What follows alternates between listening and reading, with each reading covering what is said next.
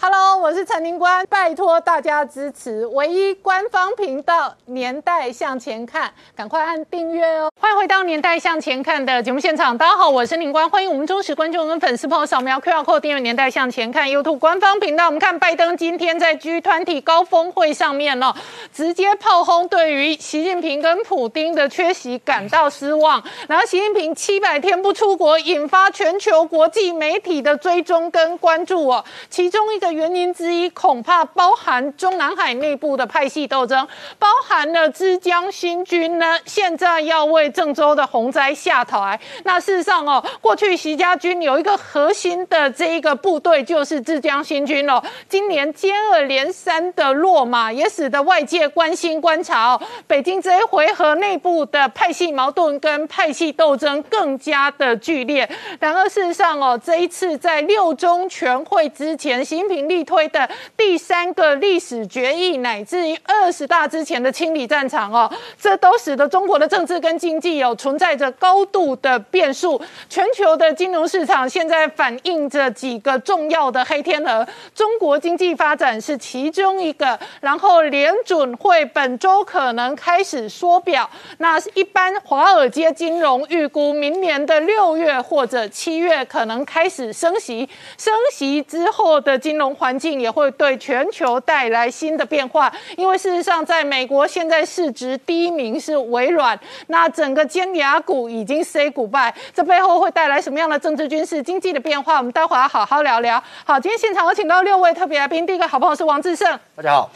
再是前雄山飞弹总工程师张成大哥，大家好；再是陈专家翁伟杰，大家好；再是吴杰，大家好；再是黄世聪，大家好；再是黄创夏，大家好。好，创下刚刚看到的是，今天拜登对于习近平的缺席感到失望。那国际媒体就追踪他七百多天不出国了，不出国的原因有很多，外界揣测其中一个包含内部的派系斗争。是啊，集团体会议终于结束了，而结束的时候呢，拜登亲自到，习近平没有到，用视讯两个人隔空交谈。那在隔空交谈的过程中呢，拜登特别去戳习近平的痛脚，习近平的隐患。他叫什么？你这个集团体会议呢？大家很失望，因为没有具体的成果，没有具体的目标。原因是什么？是你习近平和普京没有做出任何的承诺，而且没有出席，特别去把习近平不敢出国这件事情当着全世界彻底的再点一片。事实上，习近平从去年的一月十七号去了缅甸之后，已经到目前到今天为止加进来六百八十四天，将近七百天。都不敢出国，习近平都没有出国，到底是为了什么？其实国际媒体都非常关心，因为现在国际型的领袖都是在国际上到处要去展现他的存在，展现他的威力。习近平为什么会自觉于国际环境呢？后面有刚开始讲说是是因为他怕染疫，可是现在全世界领袖都到处走了，全世界都打完针了，你习近平怎么会怕染疫呢？你不是自称中国做的很好吗？所以后面讲的是，其实习近平可能是怕被围殴。嗯，为什么被围殴呢？到了出国之后，面对各国的时候，习近平可能会很不自在。为什么？因为各国领袖都会问他说：“疫情到底是怎么引起的？你中国的疫情，你这吃进去，所以追究中国疫情，各国领袖会在他面前直接问了一下。再过来呢，你现在整个全世界对于中国、对于共产党这样的一个敌对状态，当面习近平怎么去解释？”还有的是，你中国的经济，你已经不再是世界工厂、世界市场、全球供应链重组，你的经济也在下滑，你又缺电又缺粮，这些状况都让习近平不自在。但是更大的一个原因，很多人讲的是，习近平也怕他一出国之后会不会回不去了？嗯，为什么呢？因为他的内部的忧患也很多，权力的斗争。最近一件事情就是大家会看到，就是习近平的枝江新军，他的一个子弟兵。竟然在悄悄的，一下子迅雷不及掩耳，嗯，就被除掉了常省委的常委的是头衔了。这个叫徐立毅，嗯，他是郑州市委书记。在宁波，习近平在浙江的时候，二零零三年到二零零七年的时候，他只是一个宁波一个外围的小小的副书记。但是后面呢，一直到后面呢，都还是在浙江地方。嗯。但是等到习近平一上来之后，知乡新军就是嫡系人马。二零一四年之后，快速的做直升机。可是呢，过去的时候，现在不是要人大常委会议要开二十大了吗？嗯。过去的时候，像他这样一个身份，他以前也是河南省的常委。对但是现在公布出来，他被除掉了，嗯，他不是常委了，所以他这个市委书记恐怕也可能是不保了。这不是针对习近平，为什么呢？因为我们知道七月的时候郑州淹大水，对，淹大水当时呢，到底死多少人，到底怎么样，都讲得很低。可是后来被李克强派了一个特别小组，一下去，嗯，发现两百九十二个人被淹死了，嗯，四十七个人失踪了。对中国来讲，只要超过三十五个，州是大事，国家就要出手。而且整个郑州，你这次淹水，你的处理方式，你损失了四千九百一十九亿新台币，要有人负责。这个时候，你这个徐立毅就变成是习近平的爱将，嗯，习近平的子弟兵就直接被点到了，而且呢，他还没满五十八岁，嗯，五十八岁不入场，徐立毅才五十七岁，你怎么突然拔掉？就可能是针对习近平，所以现在也就是这个状况，下个礼拜开始，中国的第六中全会就要开始了，所以习近平现在非常积极的不敢出国，在内部里面要做一件事情，就是三个历史文件，嗯，而这三个历史文件，第一次确立毛泽东。第二次确立邓小平，但是现在呢，以前中共高层的智囊吴国光就讲了，现在习近平要把三个人呢，毛泽东、邓小平和他，嗯，要绑在一起。为什么？因为他要彻底去解决内部对他的反弹问题。因为习近平呢，其实整个中共呢，现在那些权贵最怕的就是毛泽东时候的威权主义，嗯，他们闷声发大财，最喜欢的就是邓小平的权贵资本主义。那现在习近平呢，就一直面对着。因为习近平可能走向毛泽东，所以他们一直在抵制。所以习近平现在要把这个三个文件串在一起，毛泽东、邓小平到习近平三个人是连贯的。嗯，而邓小平当初呢，是因为中国经济太弱了，所以给你们一些特许，但是核心还是共产党要垄断一切。嗯，所以你们这些在吃私家经济、吃喝。玩乐的这群人，如果你跟着我走没有问题，如果不跟着我走，就是违背了邓小平，违背了毛泽东。所以现在习近平现在最忙的事情不是出国，嗯，是在内部里面找到一个理论基础。把这些权贵资本主义彻底的压制下去。好，那我请教世聪哦，习李的斗争哦，不断的浮上台面哦。习近平的浙江新军这一个徐立毅哦，是这几天传出落马。那两个多月之前是周江勇落马，是。而上个礼拜《华尔街日报》是说中国缺电限电哦，这个黑锅李克强要背。没错，事实上目前为止来说，我们应该说呢。反习跟习近平在习近平在进行一个斗争。当然，从刚才创家哥讲到了这个这个徐立毅的这个落马，那徐立毅来来说的话，他看来的话是没有办法接任这个续任这个所谓郑州的市委书记。那原本呢，人家也认为说这个河南省委书记楼阳生可能也会，因为他也是浙江新军。但是看来来说的话，习近习近习近平是保住了楼阳生，但是他保不住这个徐立毅。那为什么保不住徐立毅呢？因为当时的水患的时候呢，其实李克强有。下令一个中央的这个这个调查小组进进驻到郑州，进入到郑州之后，当然最后的这个结论就是徐立毅可能要因为这样而负责。但是不要忘记哦，徐立毅这样下台的时候，其实某种程度来说的话，李这个习近平也对李克强出手。刚才林官提到了这个李克强的这个算是秘书啦，就石刚就是免职。那免职，外界都认为说他是不要必须要为所谓的缺电要受到影响。所以你可以讲，其实中国内部不同派系之间的斗争，那你更不。用讲，《华尔街日报》之前报道，就是原本习近平不是要全国推所谓的房地产税，最后也踩刹车，韩正嘛。所以你看到，其实所谓的习派跟所谓反习派，最目前在进行一个所谓的相对斗争的这个状况。那为什么会斗争呢？主要原因是在于说，明年的这个二十大看起来的话，习近平他一党一人独尊还是确定的，但是很多地方的势力或者说常委的这个分配，我觉得目前为止。进入到一个白热化的这个阶段，所以双方都会丢一些黑资料，但是所以不会到习近平，但是都是周边的人可能会有非常大的危险。包括说，你看今年八月的时候，我们我们不是讲吗？周江勇啊，哎，周江勇原本是这个杭州市的这个市委书记啊，结果没想到他也他也下台，为什么？因为事实上他被牵扯到是阿里巴巴的这个事情，说阿里巴巴他之前因为这个蚂蚁金服的这个 IPO，他拿了五亿。五亿人民币去之后回来退了五点二亿，那这个消息从哪里放出来？显然是不同派系之间的互相的在丢这个丢这个脏水，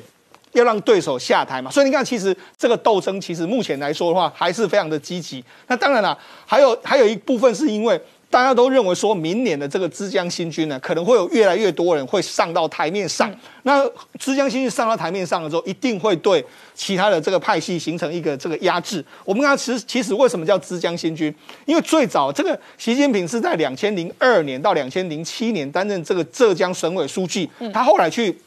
这个上海担任这个市委书记的时候，之前就是在这个地方，他在这个地方待了五年。嗯，那所谓枝江的意思就是所谓的钱塘江，那也是指整个浙江的意思。那他在当时，他在这个浙江的这个日报里面有写所谓的枝江新语，所以枝江新语就变成是说，为什么后来会有所谓的枝江新军？是因为当时他在讲很多他的这个施政理念的时候呢，用到了一个这个用到了一个词。那当然了。习近平除了所谓的枝江新军之外，还有包括说像闽江旧部，他之前曾经担任过福建省委书记，或是他爸爸出身的这个西北军，或者说像这个上海帮、清华帮，因为他是念清华的，甚至还有所谓山东帮等等，这些都是泛称为这个习家军。但是就目前看起来的话，明年我们可能要注意中共的几个重要的人物。第一个当然就是谁。如果假设是这个习近平担任这个党主席，或是说担任这个这个所谓的接持续的第三任的这个总书记，那到底谁可以入场？那目前看起来的话，有几个人这个被大家点名。第一个当然就陈敏尔，因为陈敏尔是现在的这个这个所谓的这个重庆市委书记。那他现在重庆市委书记的时候，因为他之前呢，在很多这个这个习近平，反正只要出了很多乱子的，都会叫这个陈敏尔去，甚至是原本的这个原本的这个习近平的。这个江派，他们所属意的这个孙政才落马之后呢，其实在目前为止来说，大家都认为说，习近平最主意的接班人应该就是陈敏尔。那如果除了这个之外，还有一个李强。我们那李强事实上，我们这个台湾人比较听的比较多的是，因为这一次所谓的 B N T 疫苗时候有讲到李强的这个角色。上海市委书记。对，那上他是上海市委书记，因为他目前所面临到就是说，因为江派最大的。根据地就在上海，那你在上海到底是你能不能够控制得住江派？这变成是他未来能不能够再更上一层楼一个非常重要关键。而且过去中国的官场，你只要当过上海市委书记的，通常这个下一步可能总书记的可能性非常大，因为包括说像江泽民就是这样，包括说像习近平就是这样。另外还有应勇，应勇来说哈，他过去曾经在长时间在上海。那因为后来的在去年的时候呢，王岐山的这个蒋超良就是他之原本的湖北市委书记、湖北省委书记，因为这个整个抗议不力被免职之后，就由这个应勇来接任，所以某种程度来说，他也算是这个习近平的这个借火呃这个救火队。另外，他大内总管的这个丁薛祥，因为丁薛祥其实是一路跟着他，他目前算是他的最重要的心腹，是大内总管。那么，他过去其实。之前的令计划曾经有这个在胡锦涛时代的时候，他原本有机会入场的，但是后来因为他有所谓的跟周永康勾结，所以后来就伺机败露。人家认为说丁薛祥会不会有机会在明年也有机会入场？那另外有几个非常重要人物，包括说像黄坤明。那黄坤明他主要的任务现在是操盘所谓的中宣部，嗯，那包括说像这个中国梦啦，还有新时代中国特色社会主义思想，这个目前来说。都是由他来操刀，所以他可能是下个阶段一个非常重要的人。那他会不会王沪宁会不会退？王沪宁退的时候会不会由他来接任？另外一个钟少军，钟少军其实最近比较常会出现在媒体上面，因为主要。这个习近平在军中所有的人事呢，包括说怎么调动，其实大部分都是由他来这个跟他做一个决决定的。所以钟少军其实是他在这个军委书记里面的一个非常重要的这个幕僚。另外一个还有陈一新，陈一新来说呢，他目前是这个目前的位置呢，他是在这个政法委担任这个秘书长。那未来可能就是由他来接任这个政法委的相关的这个状况。所以你看，其实。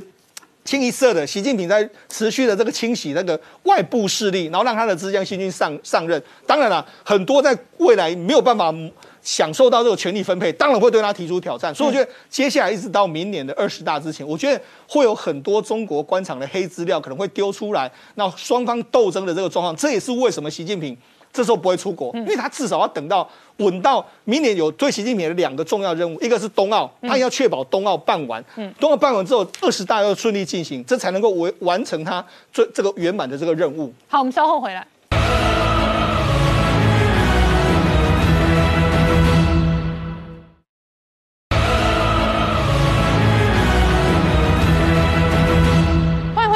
向前看的节目现场，我们今天聊的是拜登今天嘴了习近平，说这个习近平缺席 G 团体哦，那他感到非常失望，因为他已经七百天没有出国了。其中一个外界揣测最重要的核心部分是北京内部哦，为了六中全会跟二十大提早清理战场，乃至于政治斗争哦，习近平的这一个相关的浙江新军哦，那其中一个指标人物许立毅哦，哎，最近哦显然是落马了。那同时呢，两个多月前是周江勇落马，然后两个多月前哦，明杰，我们在这里也讨论了西部战区事实上哦，连番换了四五个重要的战区司令哦，外界观察哦，所谓枪杆子出政权，而习家军哦，究竟 hold 不 hold 得住政权哦，显然是个问号。对，这个中共当然是迷信枪杆出政权哦，因为从过去来讲。呃，这一个几任的领导人哦，是不是能够真的掌握解放军的军权哦，才是真的成为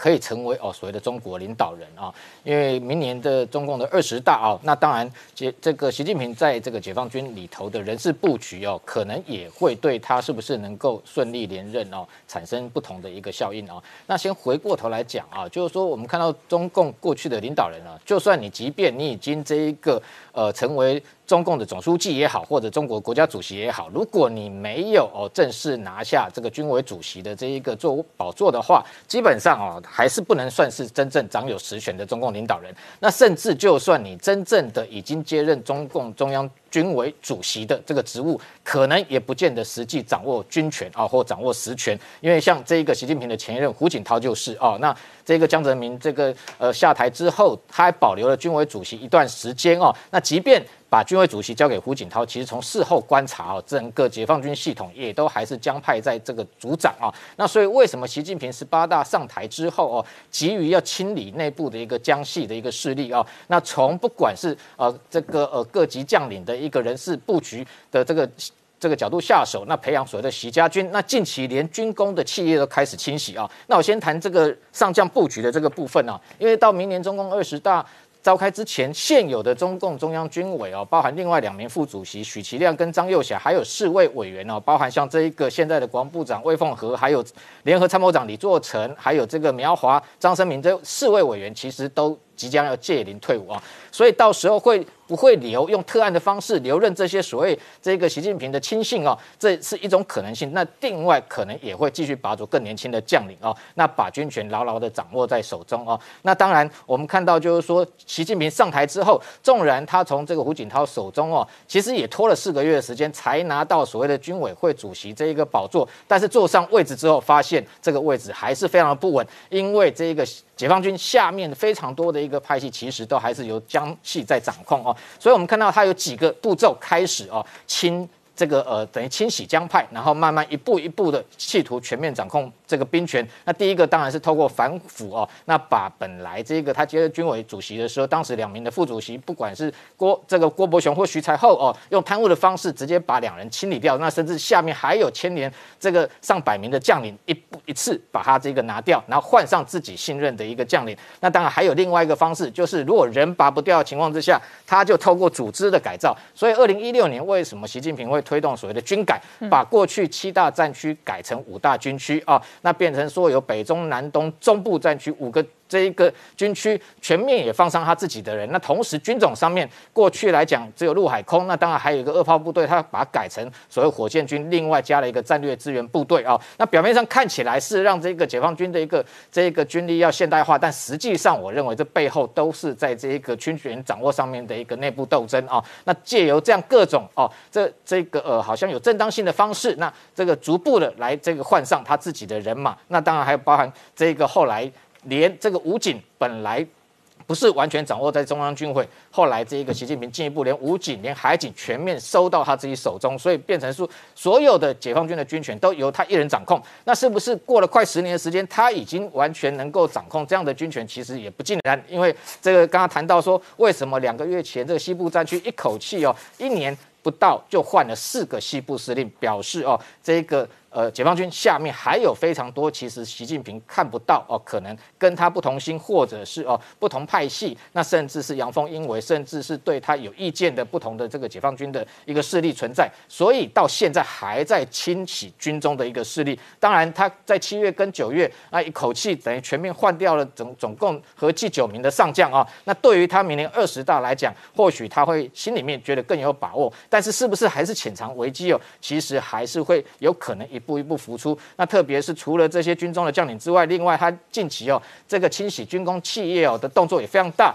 那包含像这一个中国兵器工业集团哦，他的这个前任的董事长哦，那这个尹家旭，那本来四月哦遭到调查之后，那九月开除党籍，那近期是直接由这一个呃中国的这个人民呃法院检察署直接逮捕哦，那更有趣的是内容哦，他除了讲到说。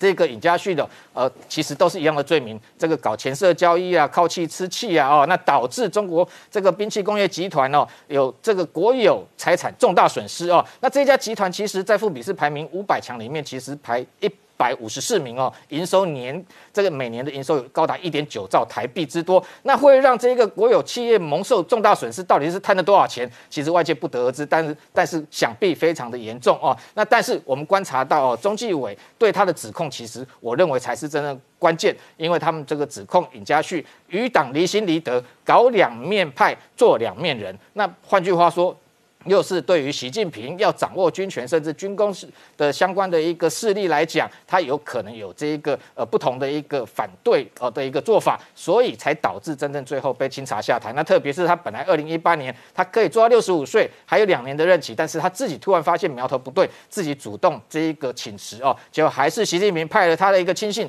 叫做李书磊，直接进驻到中国兵器工业集团进去调查。那其实整个已经呃大势已去，所以看得出来哦，习近平。不管在军中的这个将领也好，或者是各个组织派系，完全把这些手伸进去。另外，在军工企业也开始在全面的清查。那当然，最后如果解放军内部哦看得出来，全部都变成习家军的情况之下，那不管政治或军事层面哦，恐怕内部已经完全没有可以制衡习近平的力量。那这个。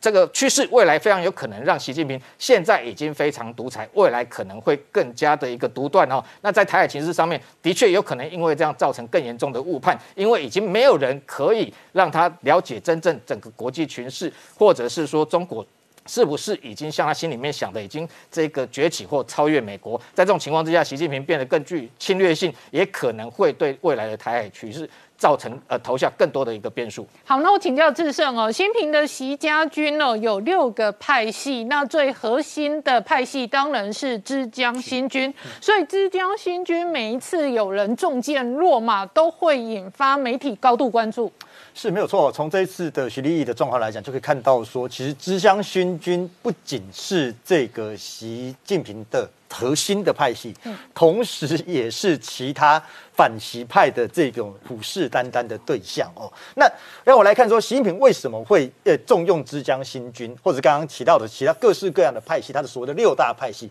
主要原因是习近平上来的时候，基本上没有信得过的人，无人可用。你要知道，他这几年忙着斗争江派，忙着斗争团派，一路斗争下来的过程当中。没有相信的信得过人，那怎么找信得过人？只能找他整个呃发展背景当中有相关的那哪六大派系？第一个当然目前最重也最多人的就是他这个位置分布最广最广的哦，然后占据数量最多的就是浙江新军，就是刚刚所提到的，他在二零零二年到二零零七年担任浙江省委书记的时候的这一批人，嗯，这一批人当然比较最重要，我们不要讲大阿哥二阿哥就两个，一个李强，嗯，哦上海市委书记，一个重庆市委书记的这个陈明尔，嗯，这两个人就被。被认为未来最有可能，你说接班习近平也好，或者是被认为所谓的大的习家军里面的大阿哥、二阿哥，这是浙江新军里面最长。那当然还有很多在浙江新军里面当中。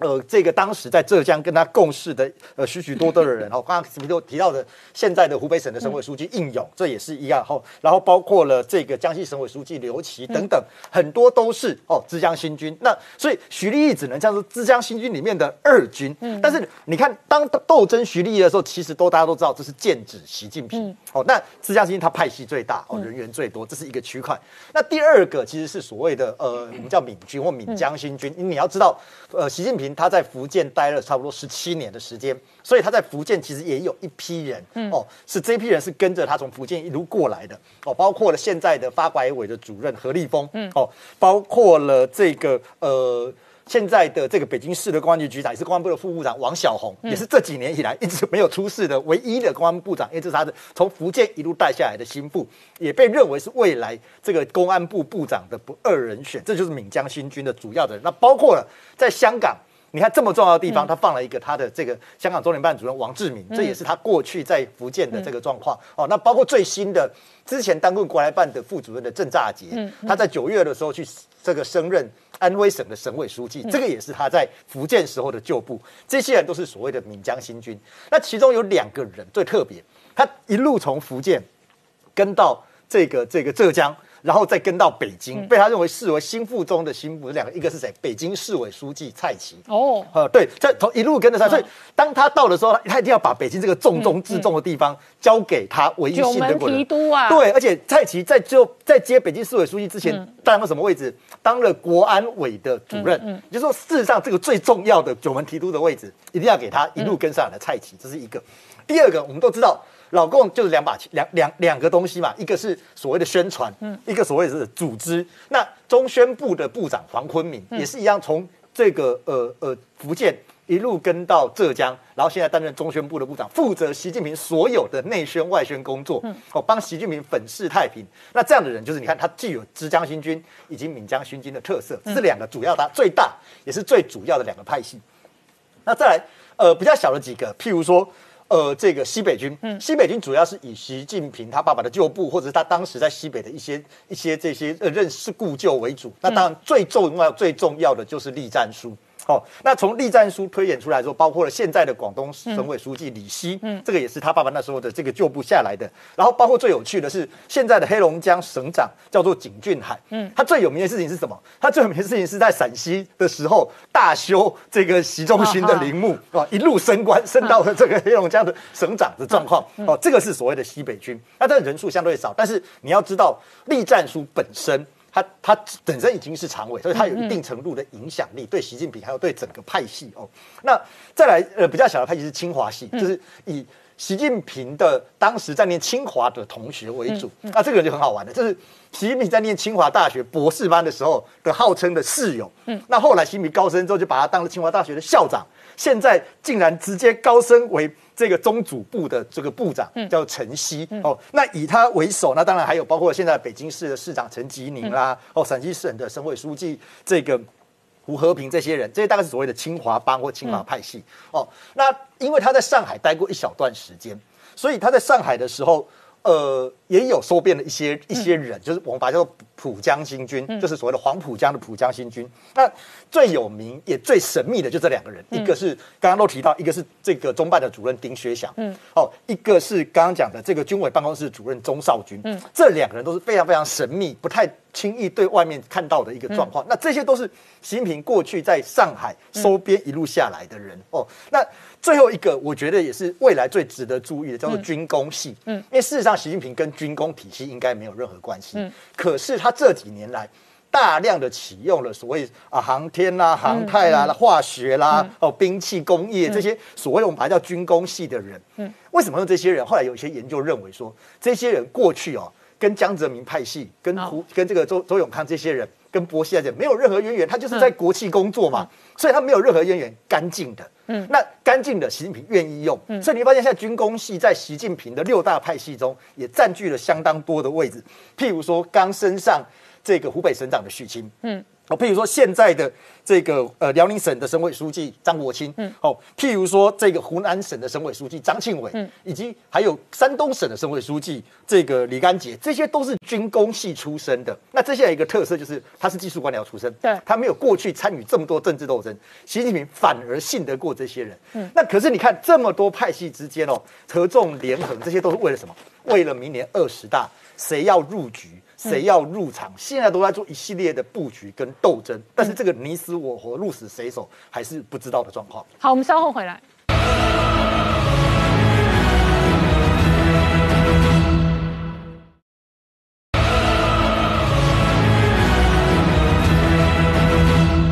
年代向前看的节目现场，我们今天聊的是拜登今天在 G 团体的公开会议上直接说，这个看不到普丁跟习近平，他感到很失望哦，因为习近平的缺席引发了国际媒体的讨论哦，累计到目前为止，他超过七百天没有出国了。那反倒是拜登哦，这一回合在 G 团体做外交的同时哦，在美国呢，媒体传出来，拜登可能演你一个不优先使用核武的这。个决议，那我请教曾诚大哥，如果老美真的这样做，那岂不是优先自废武功吗？如果现在全世界的核弹没有所谓新战略武器核准和稍减条约在的话，现在全世界的核弹大概可以全把这个地球毁灭过好几次啊。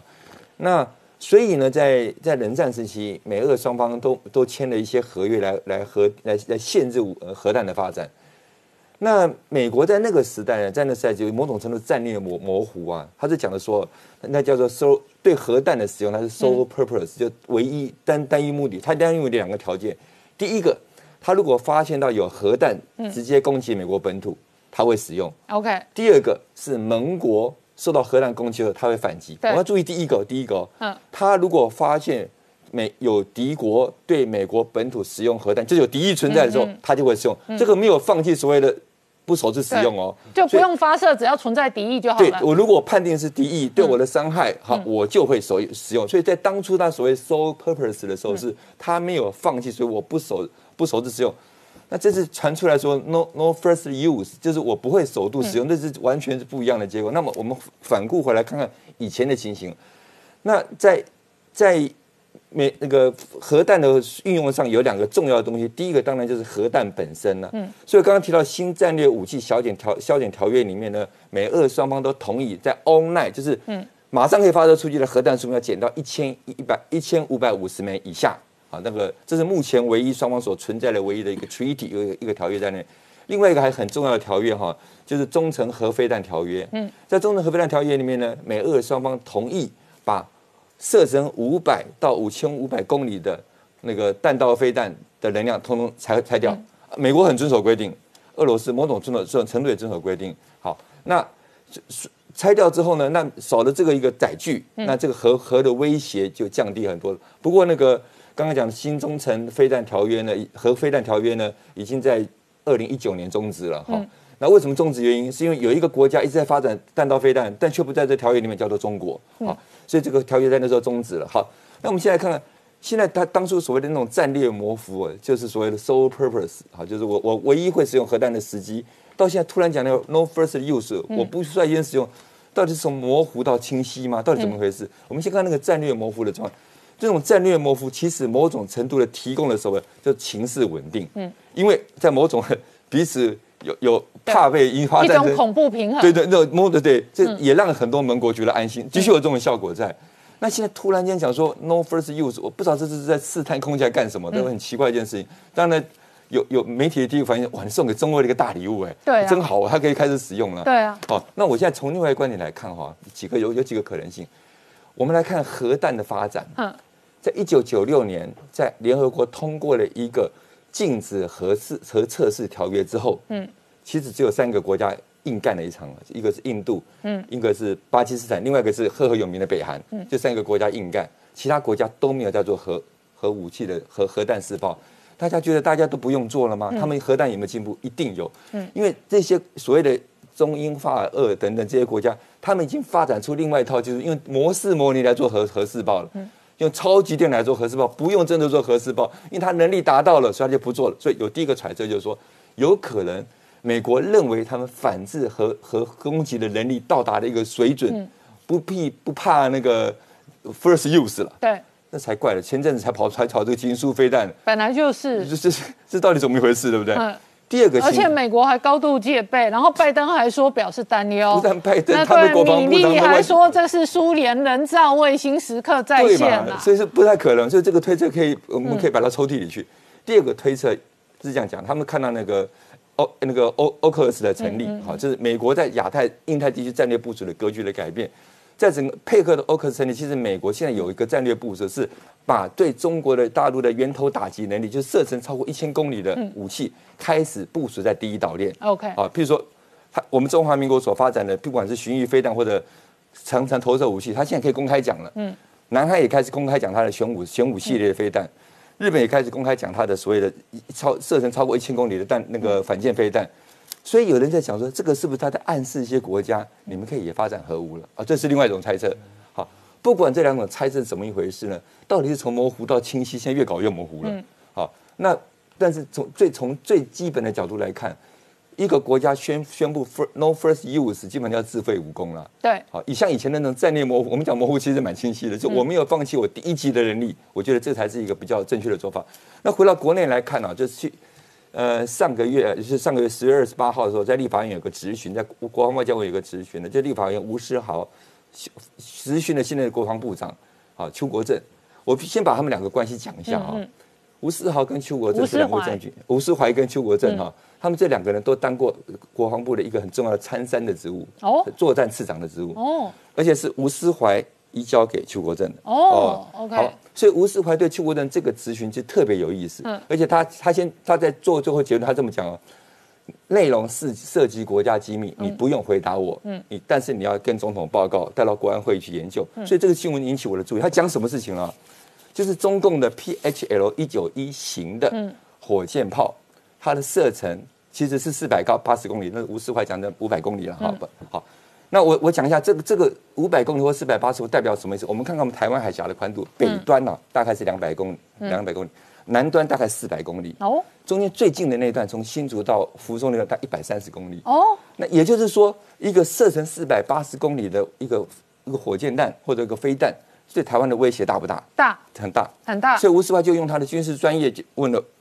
国防部长一些问题。嗯，我们军事就这样子，从刚就就像核弹一样，嗯嗯，从侦测有没有敌意开始嘛。嗯，好。从侦测敌意，你如你我们现在国军有没有有没有没有判别敌这 P H L 一三一的这个敌意的能力？嗯嗯。第二个有没有办法评估从敌意到有有敌意的能不能办法评估它的伤害是什么？嗯。到第阶段我们有没有源头反制或者第二级的能力？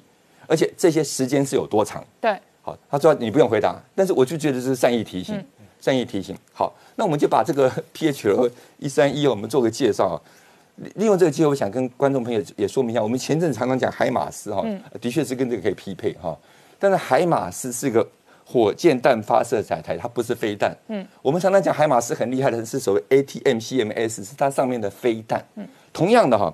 中共的 PHL 一三一型，在我们五委员咨询，它也有一点混在一起。嗯，它特特别对我们有威胁的是它的。火龙四八零的地对地飞弹哦，是这个对我们有威胁，并不是它上面的火箭弹对我们有威胁。我想这个也利用这个机会跟观众朋友做说明。好，那火龙四八零的地对地飞弹，我把它一些特征讲，四八零是射程四百八十公里，这个其实除了射程以外，其实我们一个一个投掷的炮弹呢，它的弹头就是火武装段的重那个重量很重要。就像熊掌飞弹，它它的重量跟熊掌飞弹接近，就是四百八十公斤。嗯。四百八十公斤的爆炸威力是非常大的啊！熊山飞弹可以穿过船的舷，引擎到船体内部引擎引发爆炸跟火灾，它是非常大的，所以我们不可忽视这个这个它的火龙四八零的这个飞弹，它不是火箭弹，飞弹能力。好，我刚刚提到这个这个是个载台，它可以摆火箭弹，也可以摆飞弹。嗯，那我们我们来看看我们自己的我们的海马斯哈，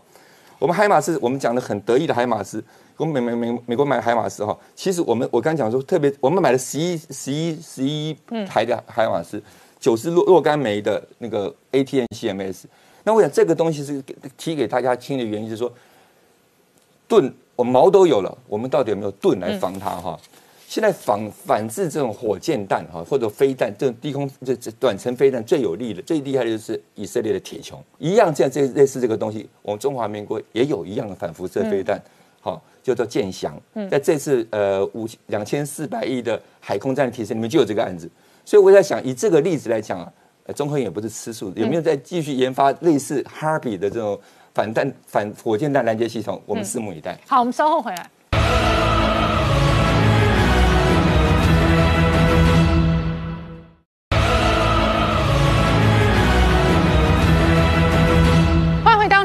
前看的节目现场，我们今天聊的是哦，在美国事实上市值龙头第一名哦，现在微软超车了苹果。然后呢，全球金融市场现在屏息以待，关心观察的是联准会的政策跟动作。那伟杰，本周事实上哦，联准会可能开始哦进行缩表。没有错哈，我想其实在这个礼拜的十一月四号，就是说 FED 宣布的这个利率决策会议当中，应该是会确定哦，会启动这个缩减购债计划，那么一路要进行到明年的夏天，就是六月底为止。那么现在目前高盛是有预期，就是说明年的七月份，也就是说这个缩减购债计划结束之后，明年七月马上就要升息。那以现在目前市场上的一个预估状况来说呢，明年六月升息的几率已经高达百分之六十。九月份升息是高达百分之九十，年底前升息两次的机会是百分之八十，所以可以预期到，现在目前市场上对于明年的全球资金的流动性紧缩是有一定的共识。好，那所以呢，其实现在目前的整个市场上的资金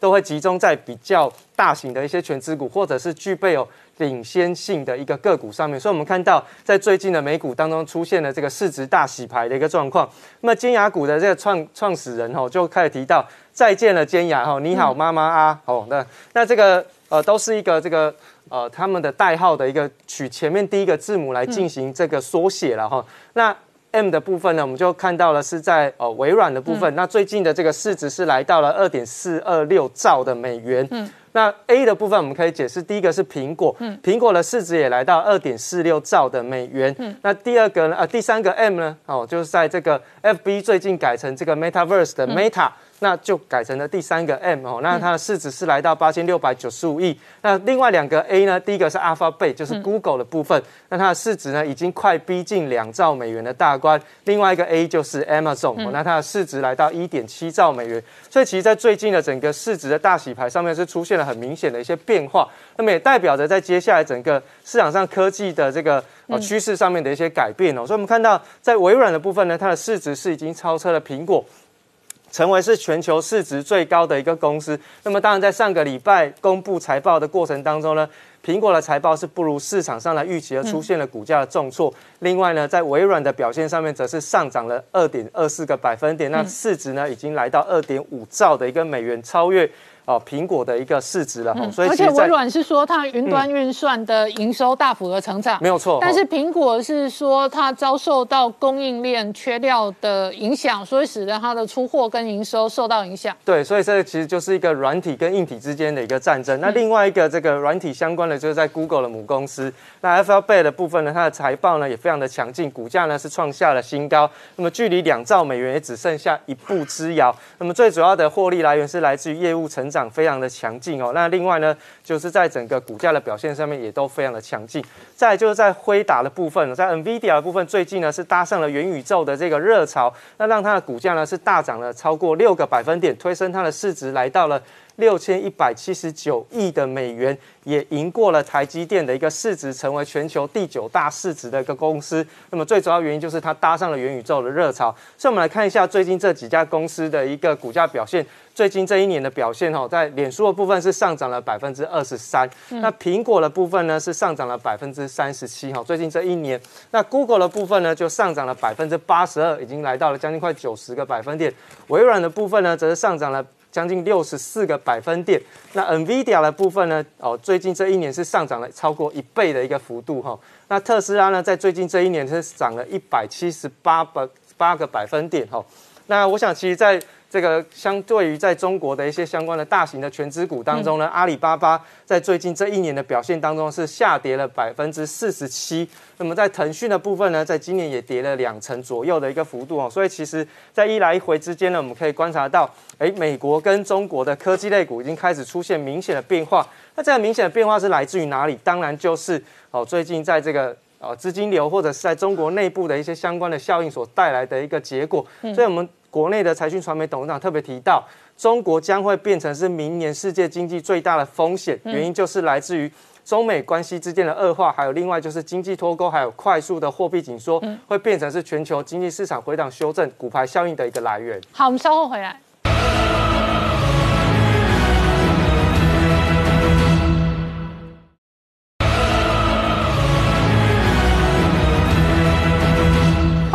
年代向前看的节目现场，今天事实上日本的大选结果，自民党赢得了两百六十一席，保住了执政的这一个优势。那创下这对台湾很重要，因为自民党确实哦，过去一两年的政策哦，特别是安倍主政之后呢，尽管现在接班的是岸田文雄，然而事实上哦，自民党哦对中国政策大幅的调整，对台湾政策的调整哦，对于整个印太的国际政甚至跟国际关系扮演重要角色。今天日本众议院大选，自民党呢惊险过关，有惊无险，而里面的很大的关键就是说，他们在最后所主打的挺台湾。抗中国，显然日本的选民是支持的。先前的时候呢，所以主要原因是抗中保台奏效。抗中保台奏效，TPCPP 他们强烈的在选前的时候政界就是支持台湾加入 CPTP，支持台湾加入国际上讲 WHA 的这些政策。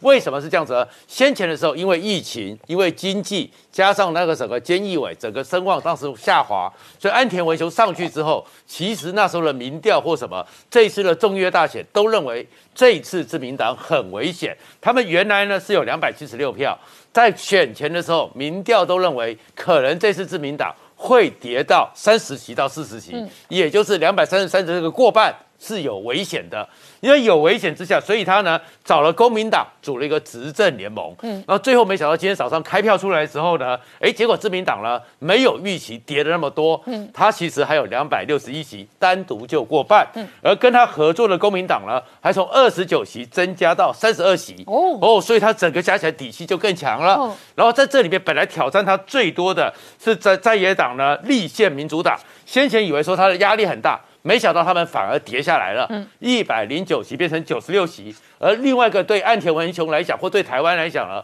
更大的一个帮助是什么？因为他们的第三势力日本维新党比较跟自民党和公民党比较是站在一起的。嗯，既然这次从十一席大涨到四十一席，哦，所以现在整个岸田文雄虽然自民党是有掉一点，嗯，可是呢。加起来之后，不但是单独过半，加上这些是公民党，加上那个立日本维新党的时候，他其实达到三百一十席，嗯，连立宪的三分之二标准都到了，所以他们这十七个委员会的主席也是他来控制，嗯，所以对于挺台湾，对于加协助台湾加入 TPCP 都没问题。但是比较尴尬的是，他的二当家，嗯，那二当家甘利明呢，竟然在十二届连任的议员呢。现在输给了一个刚刚第一次当选的一个年轻人，所以他只好现在已经跟岸田文雄请辞了干事长，因为面子上是挂不住的。好，今天谢谢大家收看《年代向前看》，也提醒我们忠实观众跟粉丝朋友扫描 QR Code 订阅《年代向前看》YouTube 官方频道。我们同时在 IG、脸书、推特、Telegram 上面都有官方的账号，欢迎大家分享、订阅跟追踪。谢谢大家收看，谢谢。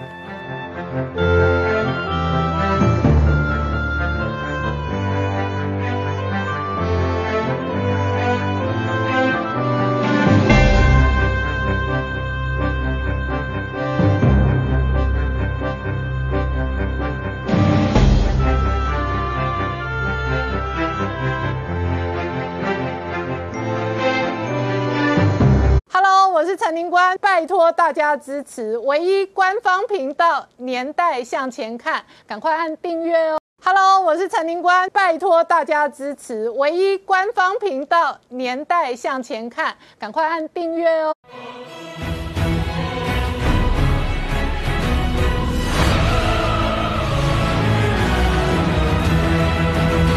年代向前看，向前看年代。大家好，我是宁官，欢迎我们忠实观众跟粉丝朋友扫描 QR Code 订阅《年代向前看》YouTube 官方频道。我们看这个周末，美国再赠送台湾一百五十万剂莫德纳，累计已经有四百万剂莫德纳。同时，《纽约时报》追踪台湾是美中代理战争第一线。而这个周末，布林肯直接呛了王毅，说反对北京加剧台海的紧张。但是王毅也回呛，他说台湾前途只有统一一途。好，同时哦，解放军越来越嚣张哦。这一次除了老台哦，竟然还率先广播驱离我们的国军的这一个相关的空军舰额，然后同一时间哦，台美军事合作的入威专案哦，事实上已经出来。而中国如果犯台兵推哦，国防部事实上也有相关的国防医疗的这一个方案跟备案。好，美中关系全面紧张的同时，在国内哦，剩下不到五十天哦，四大公投的对决，这个周末蓝绿各自有动作。首先呢，这一个蔡英文总统御驾亲征哦，在桃园跟屏东办了说明会，同时 A I T 的这个新任处长孙小雅直接说呢，美猪很安全，我的小孩也吃。那美猪确实会影响到台美关系哦。苏文昌呢哦，在这个公投说明会的场合哦，还直接说国民党要夺权哦，要先把蔡英文打败卡。那民党内部哦，这一回合哦，尽管定调四大公爵是滚党之乱，然而另外一个战场哦，在中二中二选区哦，媒体点名很有可能是林静怡对决严立敏哦，严家到底派谁出来哦，还并不确定。然而严清标这个周末哦直接回应名嘴，他说呢，他被故意打成黑五类。好，这背后会带来什么样的政治、军事、经济的变化？我们待会要好好聊聊。好，今天现场有请到六位特别来宾，第一个好朋友黄鹏孝大哥，大家好，再是台北市议员梁杰，大家好，再是陈专家翁伟杰，大家好，再是吴杰，大家好，再是黄世聪，大家好，再是黄双夏，大家好。好，美国事实上哦，从今年的五六月份起哦，陆续赠送我们几批莫德纳，累计到现在已经赠送四百万剂莫德纳。今天这一百五十万剂新的莫德纳，哦到底是不是跟美猪的公投有关系呢？好，是从刚刚看到的是 AIT 的处长哦，捍卫台湾跟台海关系的同时哦，也捍卫美猪很安全哦。他说我的小孩也吃哦，那确实哦，台湾是美中的代理战争的第一线。没错，事实上最近期的时候，美国包括说从这个他们的政府，包括说像这个外交系统，甚至是美国国会，还有美国媒体，都大量的讨论跟台湾有相关的这个状况。好，那我们先来讲这个 A I T 的这个孙喜爱来到这个台湾之后呢，他召开这个记者会，重申说这个。美国对台湾的支持是坚若磐石。关于所谓防御的这些事情来说，他说，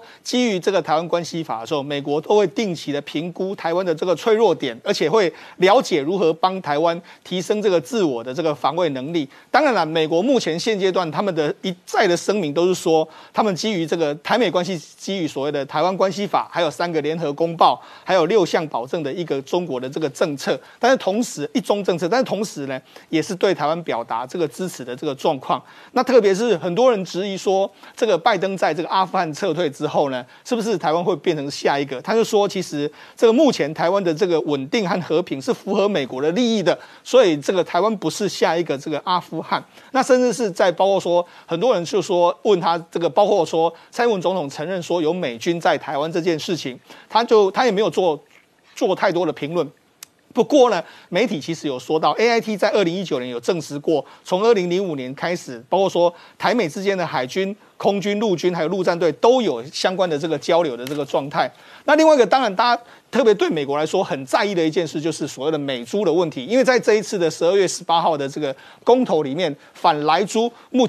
目前呢，可能是美国最关心的一件事。然后他就讲说，其实呢，他会自己会吃，孙小雅自自己会吃，很安全，而且也会让自也会让自己的小孩吃。然后他鼓励这个台湾的消费者多多享用这个美国的这个猪肉。那问到了说，这个在野党把来猪跟这个毒猪画上等号这件事情，他。没有做太多的这个这个表态，所以显见得到的话，其实美国是相当关心所谓的美猪，特别是莱猪公投这件事情。那也因为美国关心，所以我们可以看到说，其实这几天的时候呢，美国再度宣布要赠送我们莫德纳的这个疫这个疫苗。嗯，他这一次是从这个肯肯塔基州的这个路易维尔市起运，然后这个赠送了一百五十万剂，加上之前的两百五十万剂来说，一共赠给我们四百万剂的这个莫德纳。那这个当然，我觉得你觉得这一百五。十万剂新的莫德纳疫苗跟美猪公投有没有关系？我觉得当然是有非常大的关系、啊。公投之前疫苗先到，对，就是说真朋友嘛，你问我给你疫苗、啊，你们吃个美猪这样子嘛？我觉得或多或少的话，美国已经在表态他对这件事的关心跟对这件事的想法，所以我觉得事实上在接下来一段时间来说的话，这个美猪势必是美国相当关心的一个结果。好，那除了这个美猪的这个议题之外呢，事实上这个呃还有赠赠送疫苗的议题之外，这几天布林肯呢，他也表达非常多。这个国务卿他讲到说，包括说这个台美之间的关系呢，会遵循所谓的台湾关系法，保这个强化台湾的防卫，这一点跟孙小雅讲的是非常非常类似的。那当然有人问他说，如果被攻击的时候，因为拜登曾经说过，被攻击的时候，这个美国会来支援。那他他的说法是说，我能告诉你的是，我们维持遵守、坚决遵守依我们依照台湾关系法所负的责任。包括确保台湾有能力自我防卫，还有对抗任何的侵略行为。他的讲法当然不像拜登这么的冲，但是他还是重申了对台湾的支持。那当然，大家其实比较关心的是，因为 G20 会议呢，在这个罗马这个召开，那召开的同时呢，事事实上这次习近平没有到。但是这一次王毅有到，那王毅呢跟这个布林肯呢，他们有见面。那王毅跟布林肯见面的时候，其实很多媒体都有拍到，因为这一次的这个两个人见面的时候，是王毅先到这个地方，然后他站在原位，然后等待这个布林肯来到。那等到布林肯来到之后，听说你看他们两个，嗯，好像没有互动，很冷啊。就是说，按照国际惯例，应该就是现现在是不能握手，但是至少碰个手肘嘛。但连手肘也没碰，嗯。就这样好，然后就各自站在他们的位置上面就拍照。那当然好像感觉上有点冷冰冰的感觉。那除了这个之外呢，他们这个这次会议里面来说的话，这个布林肯其实有解有有挑明的反反对说，这个目前北京对台海关系紧张的这些行动，然后就说你们千万不要单方面的改变台海的这个局势，然后又提到这个香港还有西藏的这个问题，所以显见得到就是美国的这个政府最近的一些动作，我相信是跟他们民意都有非常。确切的这个关系了。那当然，台湾处在所谓的中美对抗的最前沿，是不是有代理战争的危险？当然，我觉得这个风险是逐渐在升高之中。好，那明姐刚刚讲到，这个美国赠送台湾这一百五十万剂的莫德纳疫苗，也有可能跟这一个不到五十天之后的公投有关系，特别是美猪相关的公投。然而同一时间哦，台美的陆威专案交流，事实上也悄悄进行。是我们看到哦，这一个呃，美国国务卿布林肯哦，在跟中共外长这个王毅会面的时候，虽然当面呛了说呃反对呃中国加剧哦这样的一个台海紧张的情势哦，不过我们实际的观察，解放军对台在台海、在东海、在南海的近期的非常多的动作啊，我认为说这个华府还是要小心哦，不要掉到北京哦以以武来。逼谈的这个圈套哦，那为什么这样讲哦？因为我们看到哦，先前虽然这个华府包含像拜登总统在内已经对外公开哦，强调说这个防卫台湾有承诺哦，但是看起来哦，这个中国军方似乎没有收敛哦，甚至还更嚣张哈。那为什么这样讲哦？我们先看哦，前两天哦，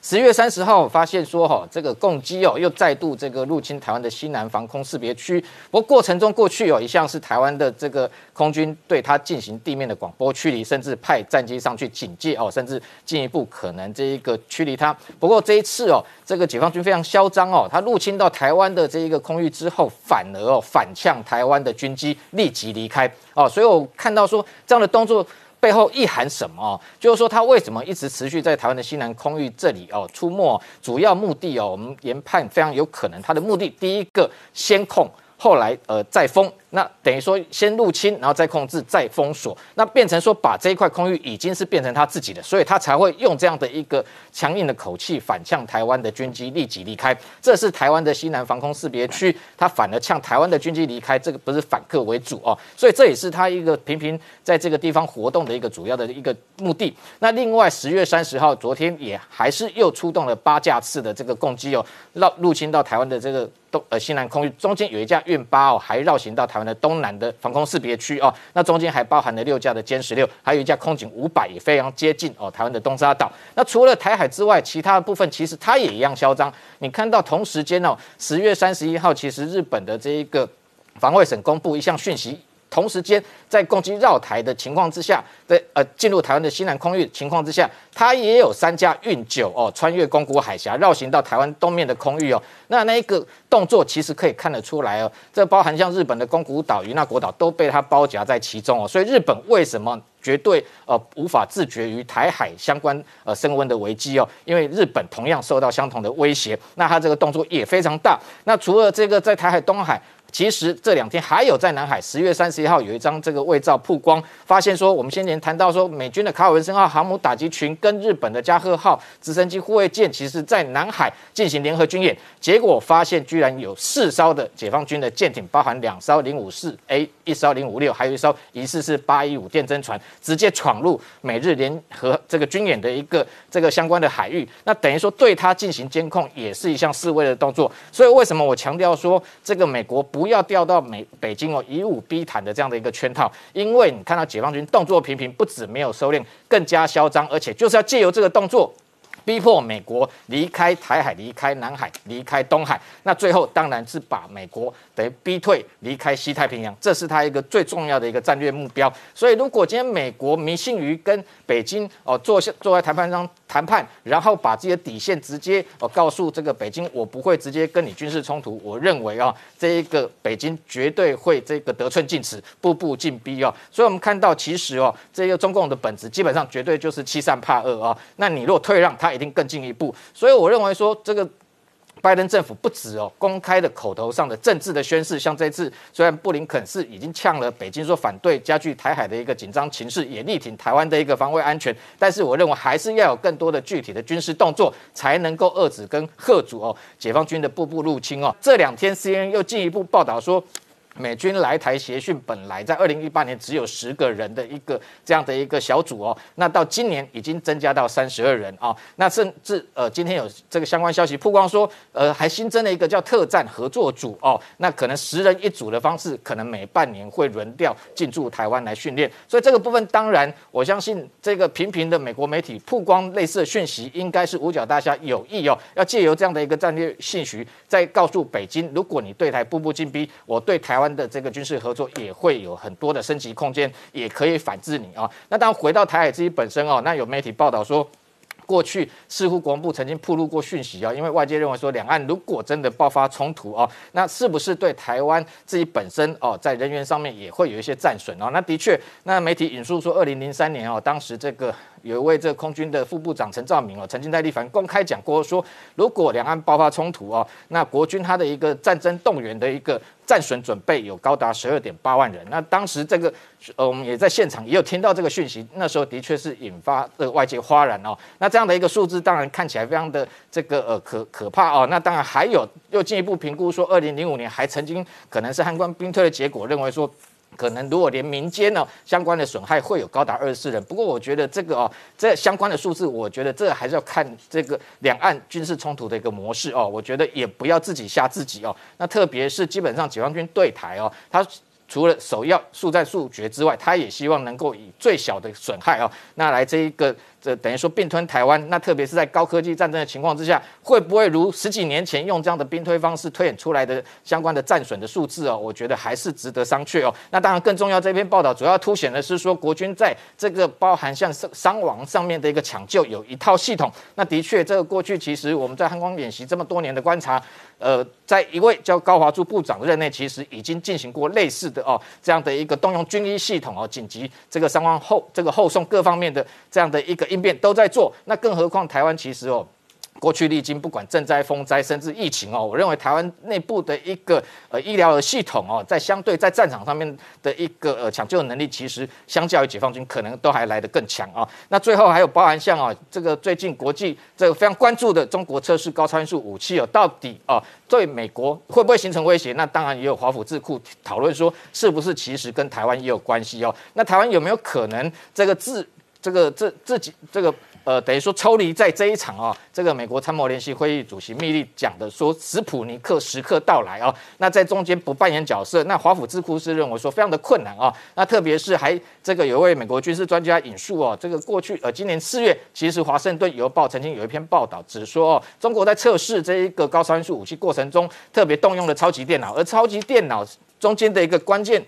的晶片哦，非常有可能就是利用美国出口管制的漏洞从台湾取得哦。那这家公司是天津的这个飞腾公司，当时报道也有直接呃点名啊。所以这个部分其实这位费学礼他认为说哦，这个台美之间应该要共同来管制哦相关的一个可能包含晶片或技术的一个外流哦，这个泄露泄露到中国去，所以他应该要组成一个叫做 C O C O M 哦，就冷战时期有一个叫出口管制统筹委员会，共同来管制相关的一个机密可能外泄。那更重要的，我觉得他有一句建议非常的有价值哦，就是说他认为拜登政府现在呃一再强调说这个美国不会跟中国陷入所谓的冷战，那他认为说其实美国绝对就是要中跟中国进行冷战，而且要在冷战之中先胜出，才能避免未来两方真的爆发所谓的热战。好，我们稍后回来。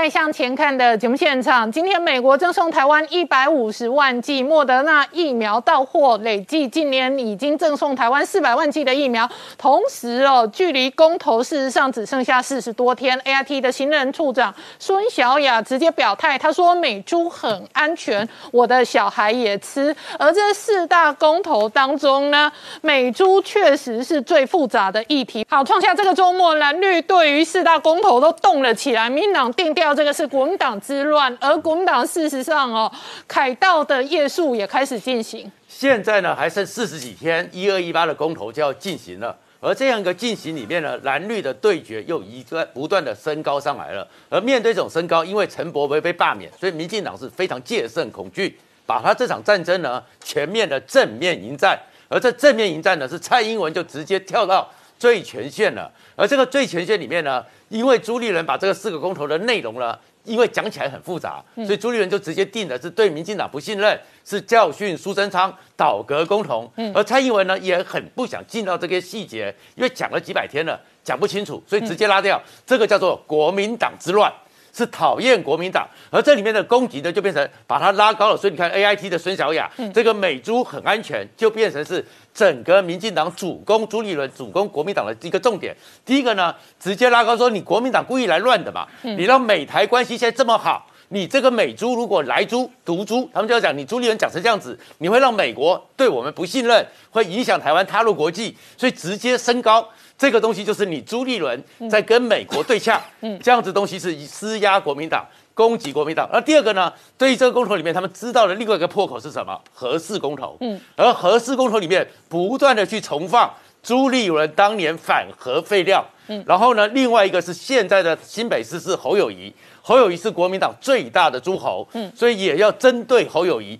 所以你看，他要开始在议员里面，在议会里面针对侯友谊，希望核四核废料成为这个一个破口。嗯，那至于那个再过来的话，三阶的问题呢，比较复杂。可是比较复杂，因为它是桃园，是明年二零二二最核心的选区，所以第一站蔡英文。苏贞昌和郑文灿就选在桃园了。那选在桃园之后呢，动员了大概上千人，而上千人里面呢，要巩固住桃园，也巩固住郑文灿。而赖清德呢，倒是没有跟郑文灿同台，因为这也可能牵涉到了二零二四一些复杂的问题。所以赖清德就说是分进合集，就到屏东跟潘文湾开始直接的往上打过来。而这里面整个民进党在攻击在。打的这场战里面，就定调是朱立伦你来乱的，嗯，而你来乱的里面更有趣的一件事情是苏贞昌。哦，因为为什么苏贞昌是全台湾二十年来最特别的一个阁魁，因为我们二十多年来的阁魁里面做了这么久，满意度和支持度还接近四成五到五十的，嗯，就只有苏贞昌一个人，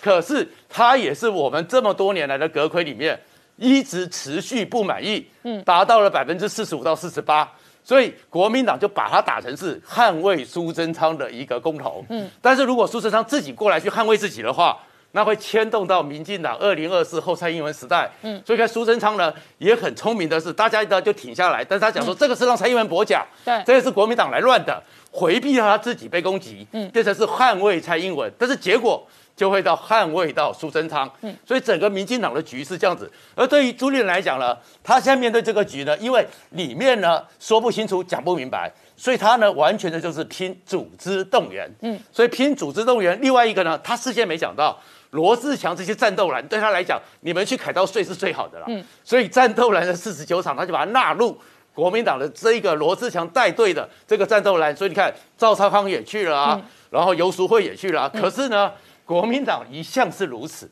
就是国民党在凄风苦雨中是撑不久的，嗯，所以大家很关心的是说，哎，你们这个要睡四十九天，嗯，夜宿四十九天，能够撑多久？所以每个人每天都有人去看，嗯，然后呢，你白天呢，他们是讲说白天没有嘛，那晚上晚上真正办完活动之后，留下来有几个，嗯，两三个人这边睡。第一天是罗志祥跟郑兆新，嗯，然后第二天呢，蒋万山呢，因为在台北是有这个活动，所以蒋万山说也要跟进，嗯，然后朱立伦就送了几个包子。但是呢，人还是少少的。嗯，那少少的之后，现在他们所以他们是九天是要轮睡。就是说罗志祥是大队接税，大队接力这样子吗？罗志祥主税，其其他的人轮税陪税陪税，其他人陪税。罗志祥主税，其他人陪税，其他人陪税，因为是罗志祥抢起来了嘛。但是没想到罗志祥的主税这两天又出了一个状况。为什么状况呢？因为路权申请好像出了状况，所以路权申请至少有两天呢，因为那个马拉松比赛，凯道是要空出来的，所以他们这两天的路权有状况。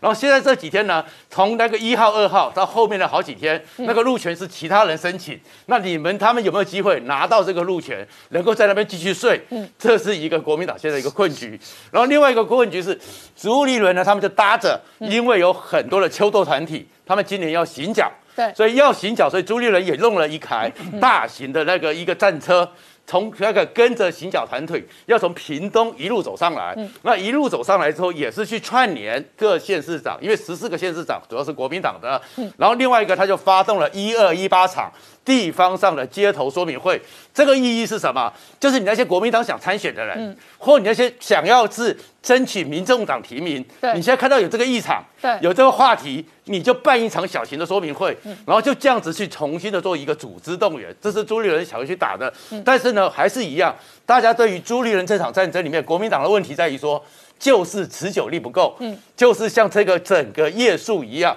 这个情况之下，你够撑多久？然后另外一个罗志强当然也面临到，其实对他来讲。可能是加分的，嗯，就是，可是对国民党党也要去面对问题，就是那很多人想说，那干脆来罢免罗志祥好了，嗯，那罢免罗志祥，国民党发动了罢免陈柏文，民进党也可能发动罢免罗志强，罢免罗志强，但是因为罗志强的选区在大安文山，嗯，这个是蓝军比较多的，也许这样一过去之后，是国民党的另外的人会担心，嗯，因为罗志强可能在蓝军里面的声势拉起来之后。他要挑战立委，会挤压到国民党其他的人。嗯，我请教一下文杰议员了，怎么观察现在四大公投的攻防？那民进党上上下下都动起来了。我觉得现在四大公投的攻防很简单啊，因为他现在呃从公投法修正之后，变成说是只要四分之一，就这个罢跟罢免案是一样的，只要四分之一就过了嘛，哈。那所以本来会预期说这个呃，这可能激化不起来，但是从台中这一站看看得出来，就是说，其实，在台湾这种蓝绿极端对立的状况之下，只要任何一方全力的去弄一个事情，对啊，另外一方也会反弹，那大概会弄出呃四分之一，应该是有可能的。好，你从台中这一次就就知道，就是说，呃，明明明明其实大家本来对罢免陈柏伟觉得说这个不是很不是很大的。这个呃，这至少在两三个月前呢，好，那但是后来就这样一直催化催化下去，自然真的有四分之一的人出来，嗯，要罢免他。那所以对我们对民进党来讲的话，这个就要严肃面对嘛。对。那老实讲，公投这些议题哈，谈谈都谈烂了。嗯，除了早教这个事情，可以可以辩论，因为它其中有一些数字，对，有一些数字，譬如说我们民进党上台之后，我们是实实际上是把原来的那个国民党的方案，把它缩缩缩缩缩减了十分之九，只剩下十分之一，然后我们现在还把它外扩到这个那个接收站，把它外推到外海的一点二公里，嗯，一点二公里，如果你还说这个会影响到这个这个沿岸的早教的话，这个在实实在是有些说不过去。但是其他的议题，其实我觉得没有什么好辩的。嗯，好，我大学的时候，那个时候参加辩论，就是台湾是否应该要有核市场。嗯，现在三十年之后，还是一样这个问题。嗯，所以这种这种问题，其实讲来讲去没有意义。你包括你包括呃那个美猪的问题，嗯，你一堆人每天就就生活在美国的时候，天天吃美国猪肉，你回来台湾说不能吃。结果你们把我们吃的东西，在我们符合、我们认为符合安全标准、我们认为安全的东西，嗯，你们把它当做垃圾，嗯，把它当毒药，那所以人家的心理东西当然就会不爽。好，那这种这种不满意，它是会影响到说整整个美国社会民众对于台湾这个国家的看法。嗯，就是说，你台湾人基本上。基本上好像有有点像是台湾台湾人要美国疫苗，要美军帮我们打仗，但是不要美猪。对，就是说，就是说，如果你简化这个刻板的那个意见的话，就是要疫苗，要美国疫苗，要美军打仗，但是不要美猪，但是不要美国人吃的东西。美国人吃的东西是是是有毒的。嗯，但是很奇怪，台湾人吃美美牛又吃的很开心。嗯嗯，因为美国美国牛肉现在进口大概一年是六万吨，嗯，是美猪的六倍。嗯。可是却没有国民党也没有人讲说我们不要吃美牛，嗯，所以这个事情其实其实最最后就算输了啦，就算民进党输了，其实以美国人对于台湾政情的了解，他也会知道这是谁在搞的鬼。这这个其实不用我们民进党去跟美国人解释，也不用肖美群去解释，也不用谁去解释。你看你你说，你觉得如果反美猪这个反来猪的案子，如果输了？会有什么政治效应？我觉得第一个就是美国人对台湾的看法，嗯，第二个就是说，呃，在美美国人在以后在对台湾所做的一些捐赠或者什么这些，就不管是疫苗也好，或者是军备也好，嗯，人家一定会想说，你们就会会会去会去想说，你们台湾台湾对我们美国的态度是什么？嗯，好，不会不会再这样毫无保留。但是你说他他会怪谁？老实讲，我不认为美国人会怪民进党。嗯，因为以他们对台湾的了解，对台湾政治的了解，嗯，会怪国民党。他们会知道是谁在搞鬼嘛？嗯，所以我觉得这个这个事情，呃，我其实倒不是很，我不是为民进党担心。嗯，我所担心的是台湾未来你如何要去跟美国人说啊，你要帮我加入 CPTPP 啊，嗯，你要帮我去克服中共的障碍，你要帮我去怎么样怎么样？那个我觉得以后。台湾的政府去讲这些，嗯，都开不了口啊，嗯，开不了口，真的，嗯，所以我我觉得这一次的公投哈，就是说合适当然是重启不了的啦，因为你除非重盖，嗯，没有重启的问题。公投榜大选，我觉得这个不是有太多人关心，只有早交这个问题，嗯，啊，他投下去，他会决定他盖不盖，也就是说这笔预算用或不用，用或不用的问题。那如果大家真的都这个。都反对，嗯，说实在啊，那就只有继续烧煤，嗯，就是继续烧煤而已。所以其实你说你要把它扩大为说什么对国际民生有什么很大的影响，其实我也不觉得，嗯。但是我认为这个东西整个下来，它是就是对整个社会没有好处，嗯，呃，只会只有增加社会成本而已，没有没有什么好。你们内部现在？对这四个选项的公投议题，攻防的民调如何？攻防是这样，就是说，当你因为，我我认为大部分民众是不关心的，嗯，越到中南部越越没有人关心，嗯，啊，所以你现在在中南部，你要去动员大家投或不投，嗯，其实都很困难，嗯。但是这个事情它最后会变成，你还是要激化，就是两两两边会激化出来，激化才会去投嘛。对，就好像陈柏伟的罢免案哦，一般人事先也预料不到投票率会高达五十二。没有错，所以我觉得投票率不会低。嗯，投票率不会低。你觉得会激化，然后激化之后投票率不会低？对我，我觉得朱朱立伦选上主主席之后，他就对这个事情咬着不放嘛。嗯。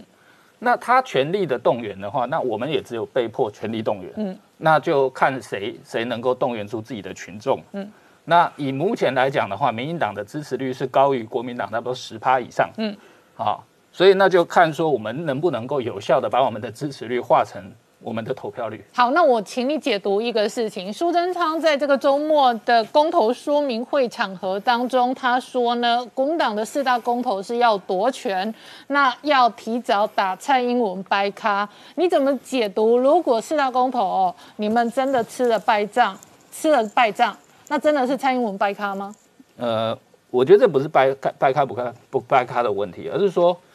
其中有一些政策，譬如说。啊，美开放美猪进口，嗯，啊，然后这个呃，天然气接收站我们要继续盖，这些东西是呃，应该是说是民进党整体的，嗯，是民进党整体的政策嘛，啊，整整体的政策。那当然就是说，蔡英文作为总统，也是作为民进党主席，嗯，这些东西但关乎他的关乎到他的威望，嗯，所以对蓝军来讲，这是打威望嘛，就是把这个这个蔡英文作为总统跟主席的这个威望让他打折嘛。嗯。啊，但是你说他最后的影响会是什么？我觉得很难说了。譬如说，你说陈柏威这一次嗯被罢免掉，看起来好像蓝军大胜。嗯。但其实真正要在算账的时候是下一次补选。对。补选的时候，现在反而一般比较看好林静怡会选上。嗯。好，所以有些人在在嘲笑严家，你努力了半天，最后换了一个更强的对手。更强的对手。嗯。那你到底是从何为为何而来啊？嗯。所以我觉得政治上的算计哈，我觉得现在民进党是被迫应战。嗯。啊，但是但是怎么会会怎么发展？是好是坏，嗯，都很难说。好，我们稍后回来。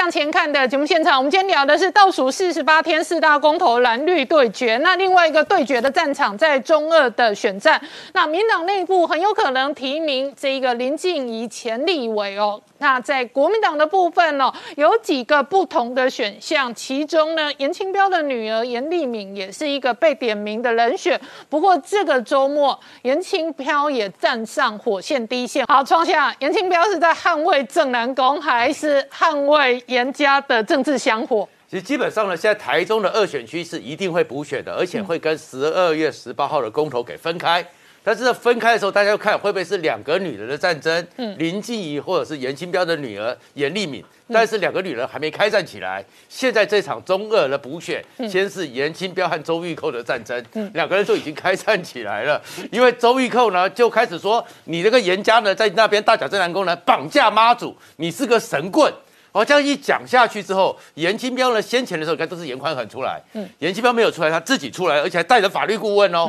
带着法律顾问开始讲说，哇美 K 党，我又不会起，我又不会起 K 党，K 党这个整个机头，所以你是一竿子打翻了一艘船，然后后面又开始讲了就是说，你这个是对其他地方的这公庙。是不尊重的，嗯，你是对其他地方不公要，把我们打成黑五类，所以他要反击。然后在反击里面呢，他后面呢是为什么？因为周立扣就开出两个条件，认为说你严家呢，一第一个呢，你要立刻退出政坛，嗯，第二个呢，你要把大甲镇南宫交出来。但是呢，哎，整个严清标说，我经营了这么久，嗯，这些是整个信徒整个这状况跟地方上的服务，怎么可能呢？然后另外一个呢，又讲说他们这严家是没有诚信的，又打严宽恒，因为严宽恒在过去的时候跟他太太呢三结两离，嗯，就是有一些这样一些情况之下，就三次结婚两次离婚，但是都同一个人，所以说你看这一家是没有诚信的，就被周一蔻给掀出来了，所以这样一个整个家族就开始被提前检验了，所以严清标说出来要做反击，嗯，但是反击里面呢，另外。另外一个呢，他也开始去针对林静怡，因为林静怡不在选举的时候讲说要去台中投票穿防弹衣吗？嗯，他就问林静怡说谁有穿到？你有看到谁穿到？所以就开始，所以这场的中二补选，现在你就看出来，嗯，民进党是因为看到上升的状况，所以一定要拿回来，嗯，而且只差四四六六票，看起来是有机会的，所以在那个中选会公告的前一天。林静怡就签了户籍，嗯，所以林静怡的取得资格已经没有问题。这个这个礼拜三，民进党的中执会做一个决定嘛，嗯，那但是呢，严家呢可能是没有想到，嗯，蔡英文和民进党的决心，嗯，和意志，所以到现在为止，严家会推谁，嗯，严家会怎么样的一个情况，显然还有中间要跟红黑派的一个重新的协调，因为严立敏是副议长，嗯，可是议长是。红派的张清照，对，那你这个红派，你如果说严匡衡去取代张清照，那你怎么给红派交代呢？而且这一次的雾峰，红派的大本营开的也不好，嗯，所以严清标现在还在边瞧，所以到最后是谁出来不知道。但是周玉蔻这样一打下去之后，严家也就冲上战场，嗯，所以你看到这场战争，严家跟民进党的对决大概是很清楚。那这里面呢，整个严西彪里面在记者会里面还有一个很奇怪的弦外之音哦，他说了什么？他说。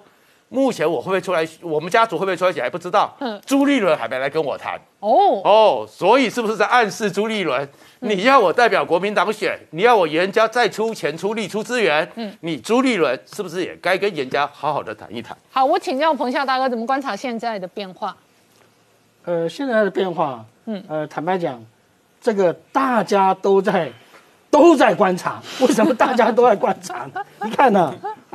连史上第一回公投罢免了，补选一起战。严清标都亲自出马，嗯啊，可见的说，严家所面临的压力很大。嗯，在公投也是一样啊，对不对？两派这个两边的这个呃头头啊，国民党的朱主席，民进党啊小英总统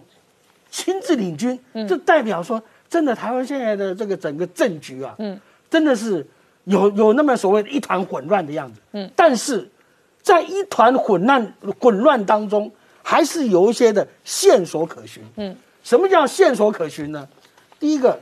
这个呃，虽然说现在啊，从一些的民调看，国民党的四大公投好像在民调上面，这个呃占有一定的优势。嗯，但是我说实在，这个国民党里面呢，很多政客，嗯，我都很熟的了，嗯，对不对？坦白讲，一个比一个精明啊，一个比一个贼啊，对不对？你啊，这个啊，罗志强去凯达格兰的大道啊，去那边睡，去那边，你是真的为了公投吗？还是为了你想要啊抢国民党的立委啊？嗯，明眼人心知肚明。今天我们缩小到台中二区这个选举，嗯，真的这个是啊很难去判断。为什么难判断啊？严家在乎的不是说他这一次的。这个公投，呃，这个罢免投票，他得了多少票？而是说那个反对的票，嗯嗯啊，跟他赞成的票很接近啊，四千多票，嗯，这四千多票怎么去解读？嗯，坦白讲，真的不容易啊。今天换了我是严清标的话，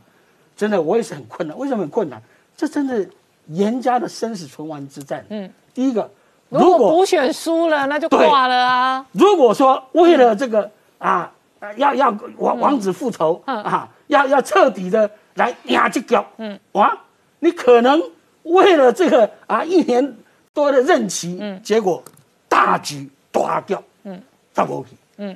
这个一撕掉以后，很难扳扳回来，嗯，很难扳回来。第二个，地方上的一般老百姓，嗯，他讲我们不要用很概括的想啊，那黑道，你在地方上，你这个说法说不通的，说。推不动的啊，道义有道啊，你不要看他黑道，他有他的道啊。为什么说以前每个选总统呢，都要去蹭他，嗯，都要去拜托他，就是说他有他的道，在他的选区里面，人家不是这样看他，人家就是说一看我一看我的啊啊，他在那里啊，我们什么事情，吹狼靠他嘛，嗯嗯，对不对？这是。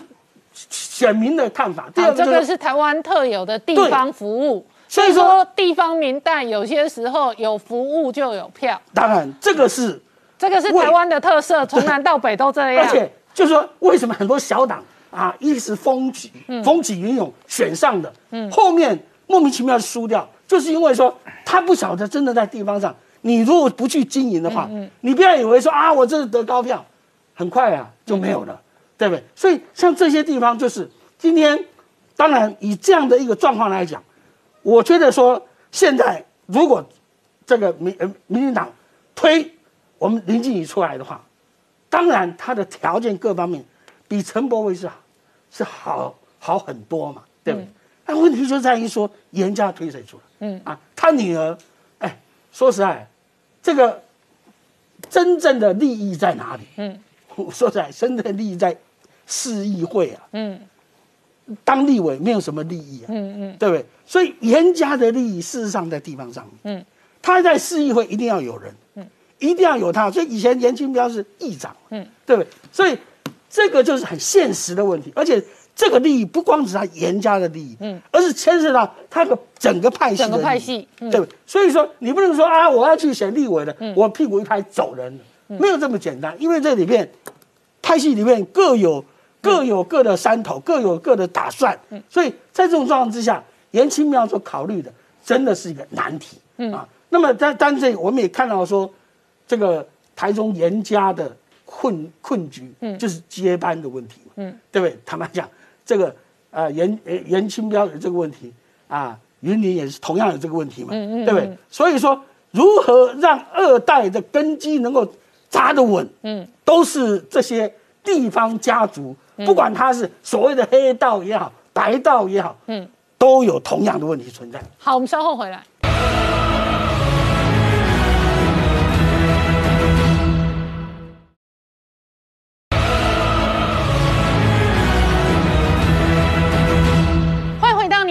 前看的节目现场，我们今天聊的是 FED 本周到底会不会缩表哦？是全球金融市场睁大眼睛在观察的。不过台股相对强劲哦，今天事实上哦小红做收，而且呢外界观察哦台积电跟 Intel 的对决哦，将来很有可能甚至决战一点八纳米。没有错哦，让今天台北股市的这个上涨，基本上也让整个台股能够持续反弹的力道能够延续下去哦。那今天呢，中场是小涨了八十点，涨了零点四七个百分点那么成交量放大来到了三千两百五十四亿，外资今天是小幅度的调节了三十三十一亿啊。哈，那电子股还是今天的一个盘面主流。那重点是在半导体全指股呢，就负责撑盘。那另外呢？热闹的部分是在电子的中小型类股变成是盘面的主流，最主要是有整流二极体、元宇宙概念股，还有低轨道卫星等等哦。那另外我们看到，在这个全指股的部分呢，这个联电呢，今天大概就是维持在这个平盘附近来回震荡整理的一个格局然后，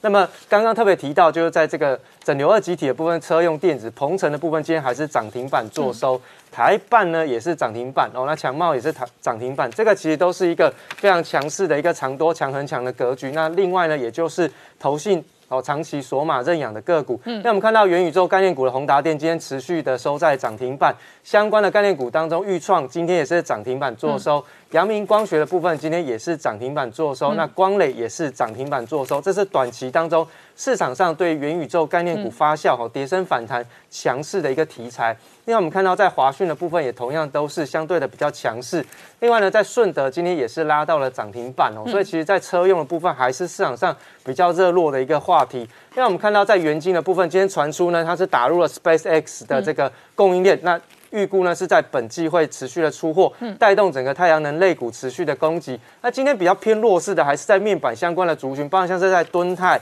细创还有联咏的部分，其实都是在比较偏弱势的一个反弹格局当中。嗯，那么另外呢，友达跟群创最近的一个反弹，已经开始出现了明显的哦短波段结束的一个现象。因此呢，在整个面板的趋势当中，都还是长期比较偏弱势。然后跌升反弹之后，再一次回归到长期的趋势当中。因为我们看到呢，在这一次的这个央行总裁和杨金龙特别提到。升息呢有几个比较重要的一个条件哦，所以在三大条件都没有满足之前呢，可能都不会去贸然的升息。最重要的是，它绝对不会比这个先进国家或者是说美国来的更早升息哦。那么。后续的一个发展的条件都还是要看全球的经贸状况来做决定。那我们看到在外资的动态上面呢，今年是大卖了台北股市超过五千六百亿以上，但是台北股市仍然是上涨超过十五个百分点，是全亚洲股市当中第三强的这个市场。再来就看到我们的基本面哦，主义总处呢上修了第三季的 GDP 成长率来到了百分之三点八。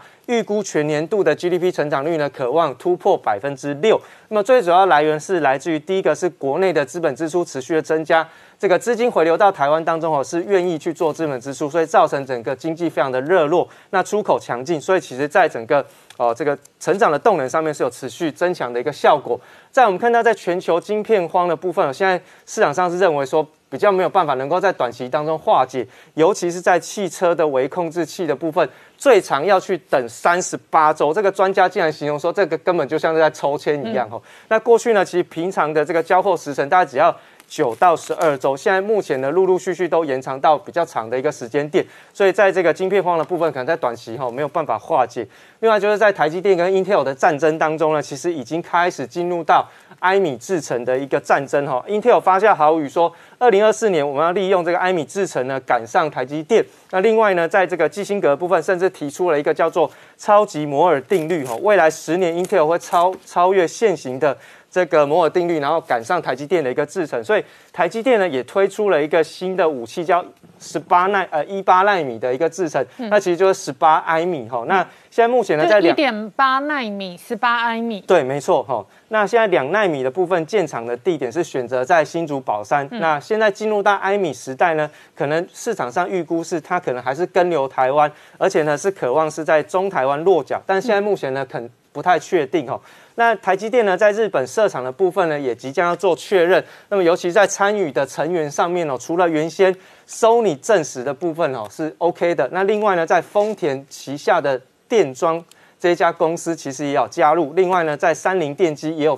也要加入这一次的一个哦部件。那最主要就是瞄准未来的车用市场。那我们看到未来车辆的电动化跟新能源的导入，的确会是一个汽车产业当中最新的一个趋势哈。那么美国呢，其实是非常需要台积电这件事情呢，在美国媒体当中特别点出来，在美国跟中国供应链准备要出现这个失衡的部分呢，就。显现出了台积电的一个重要性，甚至呢，在地缘政治还有贸易决策冲击的过程当中，台积电更是对美国非常的重要。那最近的这个台美合作当中，从半导体产业已经要扩增到电动车，甚至在未来的新能源都有合作的一些相关的机会。尤其是 A I T 特别提出了一句话，就是说台湾是。非常可以信赖的安全供应链，这一个事情呢，其实让整个台湾的产业界呢是安了很大的一个心吼。那让未来在整个台美合作上面有没有机会透过这样子的一个合作的方案，能够跨入到台美之间 BTA 的一个签订，这个都是未来关键中的关键。好，我们稍后回来。